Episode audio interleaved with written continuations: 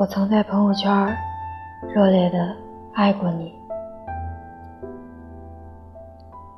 潇潇是我大学时代的好友，毕业之后他去了北方，我们鲜少联系。就连他和赵先生分手的事，我也是从朋友圈知道的，因为一夜之间，他删光了所有的朋友圈。看着他空荡荡的朋友圈主页，我忽然有些失落。删掉了朋友圈，好像就连同爱过那个人的痕迹也一并抹除了。可那个曾经铭心刻骨的名字，真的也能一键删除吗？大学时候。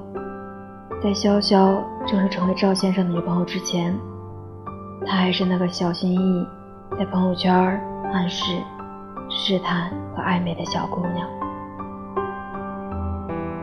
那时候，赵先生习惯晚睡，潇潇便也常常一边和赵先生聊着天儿，一边揉揉眼睛，撑到十二点，只为睡前自然而然地道一句。晚安。有时候，潇潇也会在朋友圈晒出几张精心挑选的自拍照。发出去的十分钟里，他总是紧张的一遍遍刷新着微信。二十分钟之内，赵先生没有点赞，他便又迅速的删掉照片。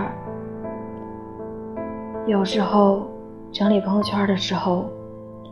有些以前转发已经失效的链接，潇潇想要删掉，可看到赵先生点了赞，又舍不得。双手摩挲在他熟悉的头像上，仿佛还有温柔的温度。那时候我们总是笑着说潇潇太傻，不过就是朋友圈嘛，哪有那么要紧的？现在想来，那时候潇潇发出的每条朋友圈，可能都只是为了引起赵先生的注意吧。他想要的观众，从始至终都只有赵先生而已。大概每一个还在默默发送朋友圈的人，都在内心希冀着，那个在乎的人能够看到。那些看似普普遍遍的日常琐碎，在发出去的那一刻，大致都是抱着一丝孤独的希望，希望他们会被那个人看见，希望得到那个人的注视，就可以骗自己。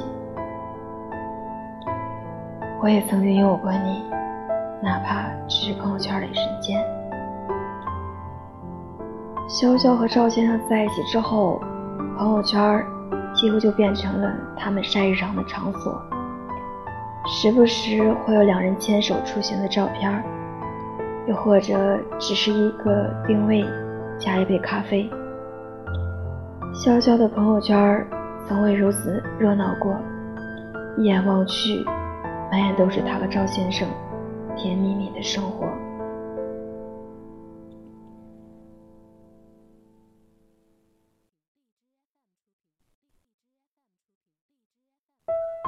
可我忘了，有一天，那些亲密无间的爱人也会天各一方，那些热闹过的生活也会冷清。潇潇失恋之后就不再发朋友圈了，我不知道是因为他没有心情了，还是失去了那个唯一的观众。偶尔，我还是会习惯性的点开潇潇的微信头像，看一眼他空白的朋友圈，期待哪一天他也能找到那个让他想发朋友圈的人。我们在茫茫人海中相识，生涩的打招呼，试探着问候，热烈的相爱，又彼此删除联系方式，抹掉所有关于对方的痕迹。这是我们相爱的方式。我承认，忘记你真的很难。但在删除朋友圈的那一刻，我知道我不再欺骗自己了。从现在起的每一秒钟，我都会努力忘记你，不留余地。再见了，我曾在朋友圈热烈爱过的你。